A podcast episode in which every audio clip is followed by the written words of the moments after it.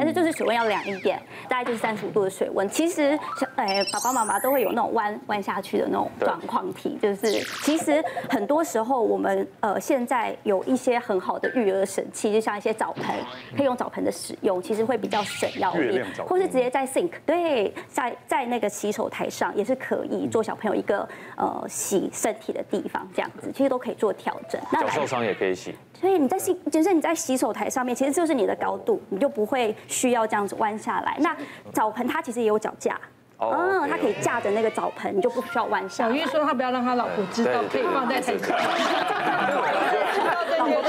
先不买，先不买，先不买，不用不用。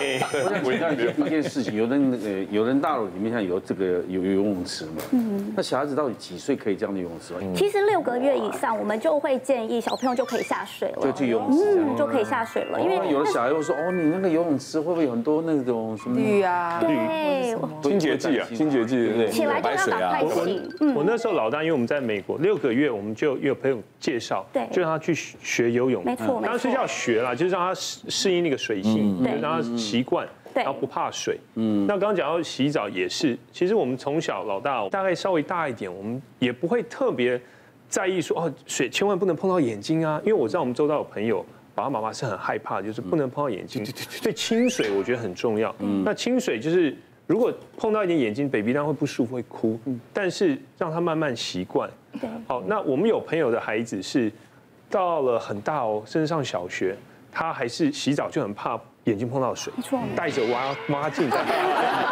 对，所以我会我会建议，就小朋友小的时候，就让他慢慢适应水，不怕水。碰到你眼睛没有关系，所以清水是很重要。是。那我们大概到六个月的时候，就让他去游泳池。游泳池是 OK 的。那有一个状况，小朋友生病的时候，爸爸妈妈也会很担心的。嗯。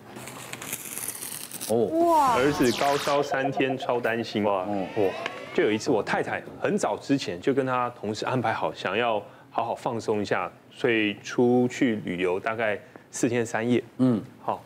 然后这时候。哇，我就很担心，因为变成是我要自己一个人照顾这么小的。我那时候老大大概才六七个月，嗯，好，那时候，然后呢，碰巧不巧，刚好他一出门，baby 就开始发烧。那发烧第一天当然也是去看医生，医生也是一样，就是说没有关系啊，我们检查大概没什么发炎，回来。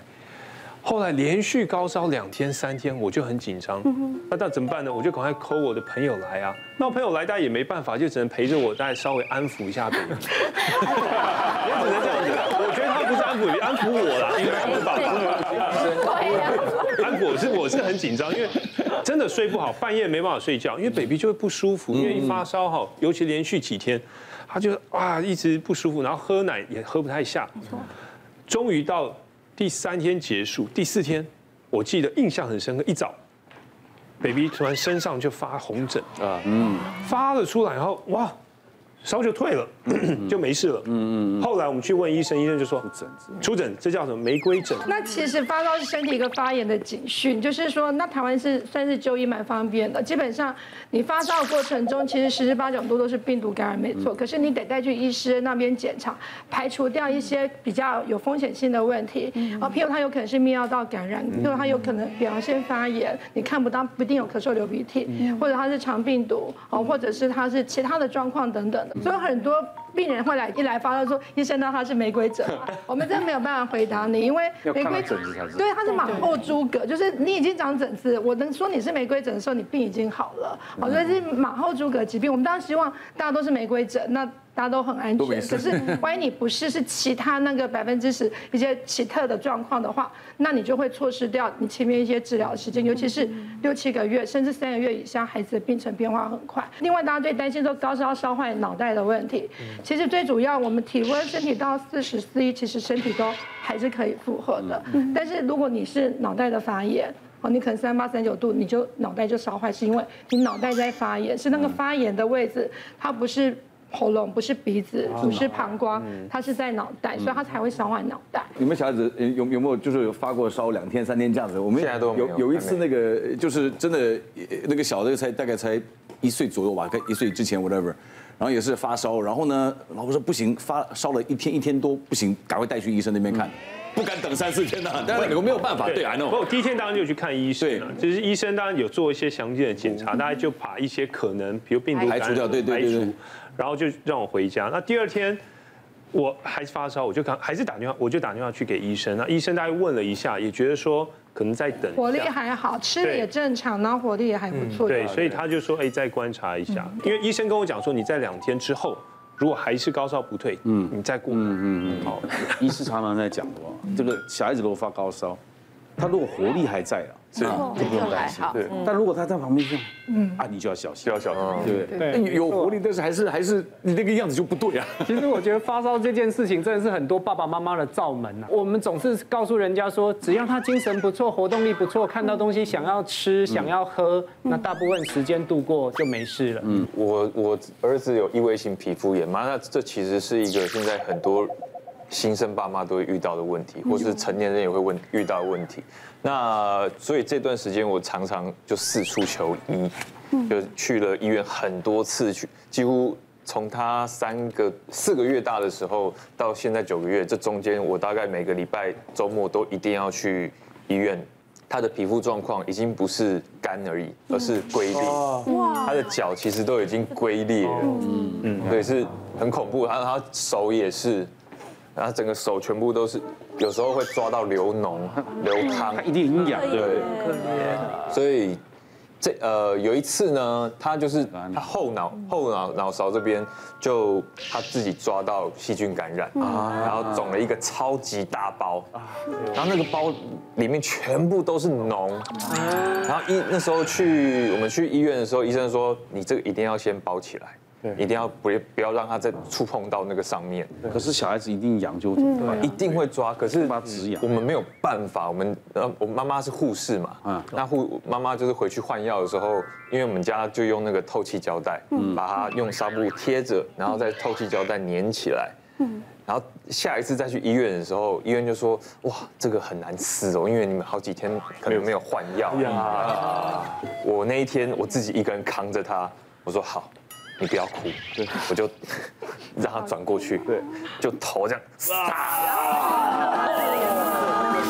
啊，因为没有办法，你有什么办法都撕不下来了，你只能这样子慢慢撕，然后你就看他一直，哇，要哭哭，啊，撕完呢，他就是后面。秃了一整块，他头发全部被拔下来。嗯，他们看了一下说：“哦，没事了，没事，你撕得很好。虽然头发都没了，但还是找回来，没有破皮。”嗯，对对，所以所以他那个异位性皮肤炎这件事情真的影响蛮多的。那后来我们有发现一些原因，像我儿子就比较像是环境影响他的皮肤会起疹子，起像是湿疹类的。嗯，一有湿疹他就一直抓，一直抓，一直抓，他抓久了。可能只是破皮，破皮完就是感染。嗯，对。因为通常异肤的爸爸妈妈来找我们，都会跟爸爸妈妈说，这种小朋友就是要当北极熊照顾，就是他一年四季就应该要维持室温在二十五度甚至以下的温度。那其实呢，他的洗澡水刚刚也有讲到，就是大概就是三十五度的洗澡水是刚刚好的。那尽量不要泡澡，尽量也不要用呃太过的清洁的呃产品来清洁他的身体，而且洗完澡之后要立刻上乳液，呃，保持他皮肤的湿润度在这样子。那很多衣服的小朋友。有啊，其实除了呃日常的保养之外，很重要就是他的饮食。嘿，其实肠道菌跟我们的皮肤也是息息相关的哦。嗯，所以我们会跟爸爸妈妈说，哎，其实可以适时的用水解奶粉，哦，或者补充一些益生菌。嗯。那呃副食品四到六个月一定要开始让他吃。好。哎，不要晚晚，然后晚了之后呢，其实小朋友对于这些食物，如果太晚接触的话，他可能未来对这些食物产生致敏的机会反而是高的。所以这样慢慢长大会越来越好了。对，慢慢长大，其实大概有七成的小朋友在七岁之前，他的异位性皮肤炎是会改善的。是哦，哎，所以要给小玉一点鼓励。好，对，而且我一定会有治愈啊，不然你看以后，以后你长大，外面温度随随随便都三十度，他现在还不能流汗哦，他现在对，就是我们连带他出去晒太阳什么都不太行，现在都不行。他刚出生的时候就被检查出了蚕豆症。哦，对，就是其实还蛮。我们自己也很傻，因为妈妈也没有，我也没有。嗯。可是我们生出来的小孩，然后后来医生有解释我们的血型，嗯，就是只要我们生男生，只有二分之一的是的几率会是蚕豆症。他一出生的时候在诊所里面照光，照了大概有快一个礼拜，嗯嗯，那黄疸都退不下来，嗯，那后后来医院的报告才说哦是蚕豆症。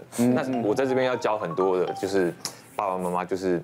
如果你们生了小孩之后，新生儿刚出来，你隔天赶快去报户口，赶快去做保险，嗯，一定要，因为很多保险是现在像他现在检查出蚕豆症，我们才保保险的话。那他以如果以后是用蚕豆症引发的一切疾病，他保险公司一律不不理。哇，不要小孩子是一定要帮他报保险，因为他是最划算。嗯，对，是吧？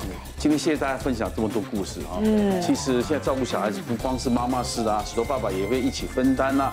希望带小孩都能越带越得心应手。谢谢大家，谢谢。